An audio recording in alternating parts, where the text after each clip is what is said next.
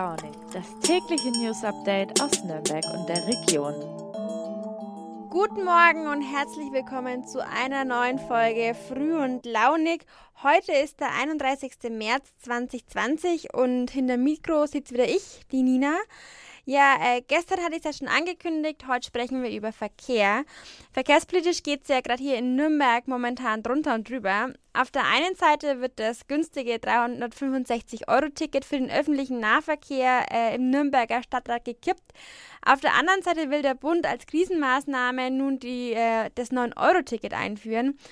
Ähm, also wir sprechen da heute mal drüber und versuchen da ein bisschen Klarheit reinzubringen. Ähm, ich nehme euch mit in den Stadtrat. Ich äh, rede mit einem Kollegen über dieses, die Pläne der VGN zum 9-Euro-Ticket. Aber zu Beginn sprechen wir erstmal über die Ukraine.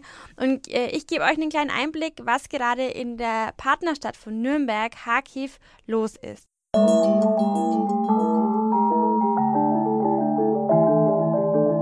35 Tage ist es schon her, dass der russische Angriff auf die Ukraine begonnen hat. Ja, damit eskalierte ein Krieg, der schon seit Jahren herrscht in dem Land.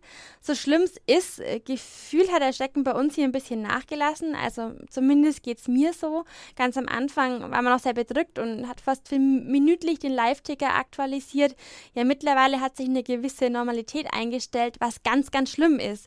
Ähm, denn der Schrecken in dem Land geht ja weiter und er wird auch immer schlimmer. Ihr habt es bestimmt schon mitbekommen, viele Länder klagen mittlerweile an, dass Putin Kriegsverbrechen verübt.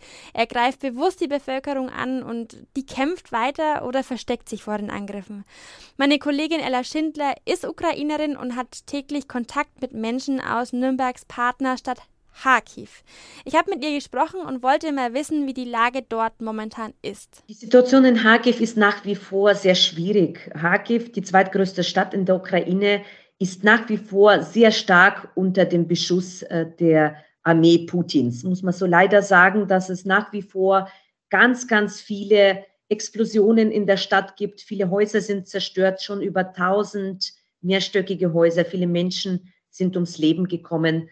Also es ist nach wie vor wirklich Krieg dort, so wie man sich einen Krieg vorstellt. Es ist lebensgefährlich. Aber auch die humanitäre Situation ist nicht unproblematisch. Die Vorräte in den ähm, Geschäften oder auch auf Lager werden immer kleiner und es wird immer schwieriger sein, Lebensmittel zu organisieren. Also auch in dieser Hinsicht ist es nicht so einfach. Was mich immer wieder wundert, wenn mir Menschen erzählen, dass nach wie vor viele Dinge trotzdem funktionieren. Zum Beispiel der Müll wird nach wie vor abgeholt und weggebracht. Die Mitarbeitenden der Stadt versuchen auch die Wege zu räumen. Also man versucht so viel Normalität an den Tag zu legen, wie es nur geht in Kharkiv. Aber es ist trotzdem sehr, sehr schwierig momentan in der Partnerstadt. Du kennst Kharkiv ja sehr gut, warst oft da und bekommst jetzt ja auch gerade viel von mit. Ist das noch so, wie du es kanntest? Nein, die Stadt ist nicht mehr die Stadt, die ich zigmal in meinem Leben erlebt habe. Es ist architektonisch ganz anders. Ganz viele Gebäude sind zerstört. Also das sind Bilder, die mich auch sehr verstören, muss ich sagen. Ich schaue mir sie an und kann nicht glauben, dass es in Kharkiv passiert. Also vieles ist zerstört. Ähm, aber auch Menschen haben sich verändert. Also Krieg verändert vieles und die Stadt ist jetzt eine andere als die, die, die sie früher war. Sind denn jetzt viele Menschen geflohen? Die Zahlen gehen etwas auseinander. Manche sagen, etwa 30 Prozent aller BürgerInnen der Stadt sind raus aus der Stadt. Manche sagen bis zu 50 Prozent.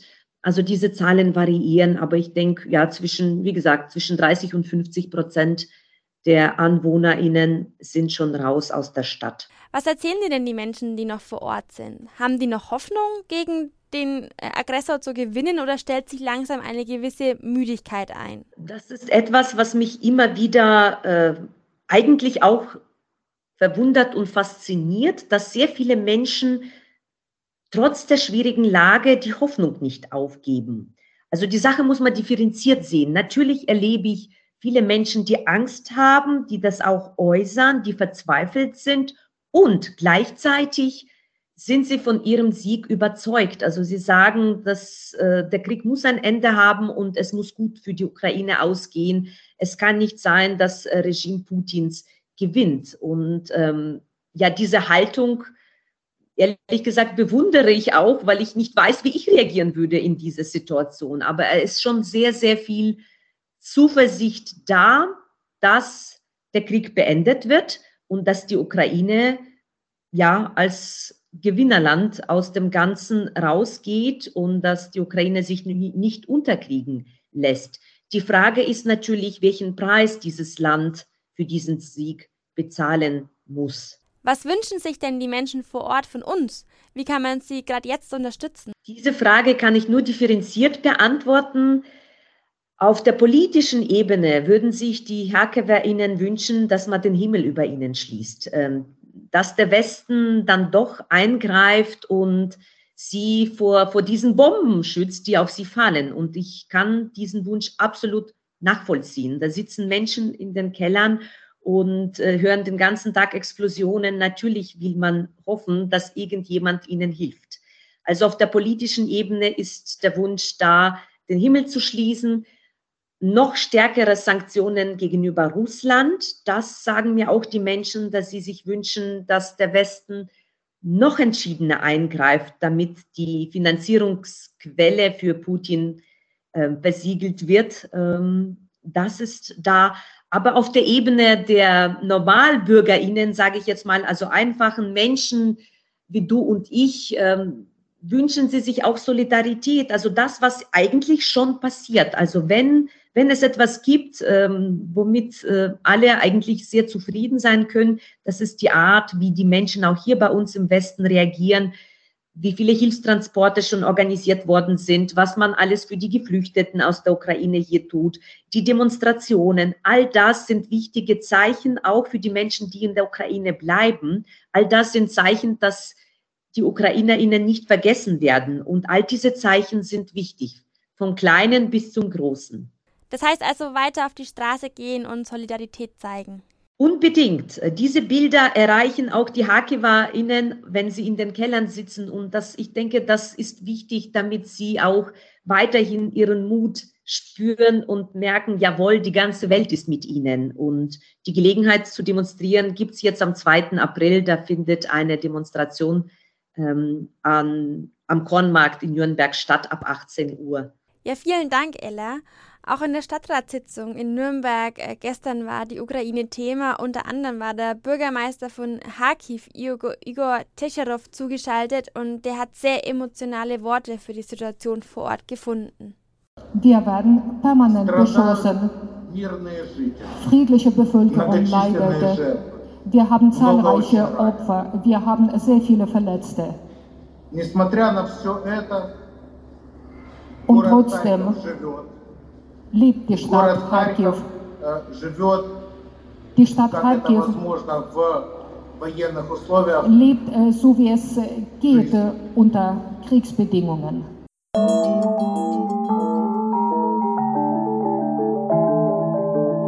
Wir haben hier ja schon oft über das 365-Euro-Ticket gesprochen. Manche mögen es vielleicht nicht mehr hören können, aber wir als junge Generation von Journalistinnen und Journalisten finden eine Verkehrswende ein wichtiges Thema. Deswegen sprechen wir so oft darüber. Ja, eigentlich wollte Nürnberg oder der Nürnberger Stadtrat Vorreiter sein und das äh, Ticket zur Not auch ohne Bundes- und Landesmittel einführen. Ja, dann kam der Rückzieher. Der Grund ist allen klar, es ist einfach viel zu teuer. Bei der flauen Haushaltslage in Nürnberg kann sich, das, kann sich die Stadt das Vorhaben nicht leisten. Das äh, hätte nämlich tatsächlich jährlich 23,6 Millionen Euro gekostet. Gestern war dann der vorerst letzte Akt in der langen Diskussion um das Ticket. Der Kämmerer der Stadt, äh, Harald Riedel, brachte die Probleme der Mehrkosten so auf den Punkt. Würden wir das 365-Euro-Ticket für alle zum 1. Januar 2023 einführen, würde sich diese geforderte Einsparsumme auf roundabout 50 Millionen Euro erhöhen. Kolleginnen und Kollegen, wo sollen wir diese 50 Millionen Euro holen? Im Kulturbereich, im Jugend- und Sozialbereich, beim Personal, Ich habe es nochmal überschlagen, das wären insgesamt 800 Stellen, die wir einsparen müssten, quer über alle Bereiche der Stadtverwaltung, eigentlich unvorstellbar. Und deshalb bitte ich gemeinsam mit dem Oberbürgermeister heute den Nürnberger Stadtrat, die Einführung des 365-Euro-Tickets für alle zu verschieben und dem Beschlussvorschlag zuzustimmen. Vielen Dank. Die Beschlussvorlage, von der er spricht, kommt aus den Fraktionen von SPD und CSU und die soll quasi den Stadtratsbeschluss von 2020 rückgängig machen. Von der am 17.06.2020 durch den Stadtrat beschlossene Einführung eines 365 Euro Jahresabos für alle zum ersten wird abgesehen. Frage ich nach den Gegenstimmen. Mit großer Mehrheit angenommen. Somit, ich danke ganz herzlich für die Abstimmung und für die Diskussion.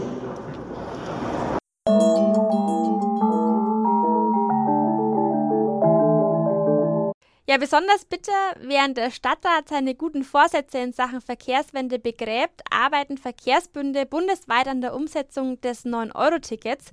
Das wurde letzte Woche von der Bundesregierung beschlossen als Maßnahme zur Entlastung der Bürger. Über die Ursache haben wir vorhin schon gesprochen, der Krieg in der Ukraine und die daraus resultierenden Sanktionen für Russland, wodurch bei uns Öl und Gas teurer wird. Die Idee ist jetzt durch die Vergünstigung im Nahverkehr, da ähm, sollen die Menschen entlastet werden. Eigentlich ja die gleiche Idee wie beim 365-Euro-Ticket. Ja, jetzt muss erstmal das Ganze umgesetzt werden. Das macht natürlich nicht der Bund, das müssen jetzt die Verkehrsbünde selber machen, wie zum Beispiel der Verkehrsbund im Großraum Nürnberg, VGN. Wie es da vorangeht und wann die Tickets zu haben sind, habe ich mal unseren Verkehrsexperten Arno Stoffels gefragt. Arno, wie ist denn die Lage bei dem 9-Euro-Ticket bei der VGN? Naja, ähm, da wurde man ja wie alle anderen Verkehrsverbünde in Deutschland oder in Bayern sind es äh, insgesamt ja sechs auch sehr überrascht von dieser Ankündigung, ähm, dass es überhaupt dieses Angebot geben soll zur Entlastung der, der Bürger. Und jetzt fragt man sich natürlich, ähm, wie soll man das umsetzen? Ja, also ganz, es muss ja, es soll ja relativ schnell gehen. Man hat so gesagt, 1. Mai wäre so das früheste Datum, wo man das einführen, einführen könnte. Aber da sind natürlich noch viele Fragen zu klären. Und vor allem müssen natürlich äh, den Verbünden und den Verkehrsunternehmen, die da dranhängen, im VGN sind es allein 130, ähm, die finanziellen Mittel dafür zur Verfügung gestellt werden. Weil es bedeutet ja ein, ein äh, ein Wegbrechen der, der Fahrgeldeinnahmen erstmal. Du sprichst schon die Kosten an. Wer soll das Ganze denn überhaupt zahlen? Naja, zahlen wird es der Bund, das ist klar. Ähm, also der Bund muss, muss den Ländern ähm, dann diese Gelder zur Verfügung stellen und die Länder reichen diese Gelder dann weiter an, an die Verbünde und an die Verkehrsunternehmen, die da involviert sind. Das wird sehr teuer. Also allein in Bayern spricht man von einem Betrag zwischen 250 und 400 Millionen Euro für drei Monate. Also das ist eine Menge Geld und da hängt aber natürlich auch noch viel mehr dran. Die Frage ist natürlich, was passiert hinterher? Also wie gesagt, das soll für drei Monate gelten jeden Monat 9 Euro. Aber damit kriegt man natürlich ähm, ein, auch dieses 365-Euro-Ticket wieder auf den Tisch, denke ich. Weil die Leute gewöhnen sich sehr schnell an so einen günstigen Nahverkehr. So günstig war es noch nie. Und ich denke, da ist so ein bisschen die Sorge der, der Verkehrsverbünde auch, äh, wie das dann weitergehen soll hinterher. Wie könnte das denn weitergehen? Man wird mit Sicherheit diese Diskussion um die Kosten viele Leute, viele Leute argumentieren ja, die Kosten sind viel zu hoch im, im ÖPNV und äh, es muss niedriger und billiger sein. Dieses Thema wird man dann nicht mehr vom Tisch kriegen. Also dann ist die Frage, wie will der Bund das dauerhaft einen, einen günstigeren Nahverkehr überhaupt finanzieren? Da geht es wirklich in die, in die Milliarden. Wenn man das mal allein für Bayern durchrechnet, wären, wenn man so ein 9-Euro-Ticket ein Jahr lang macht, äh, wären das so 1 1,2, 1,3 Milliarden Euro. Das ist aber nur ein Bundesland. Also viele Fragen sind da, sind da offen. Ich denke, wirklich spannend wird es, wenn es ausläuft. Also wenn die drei Monate vorbei sind, was passiert dann? Das ist für mich so der, der Knackpunkt.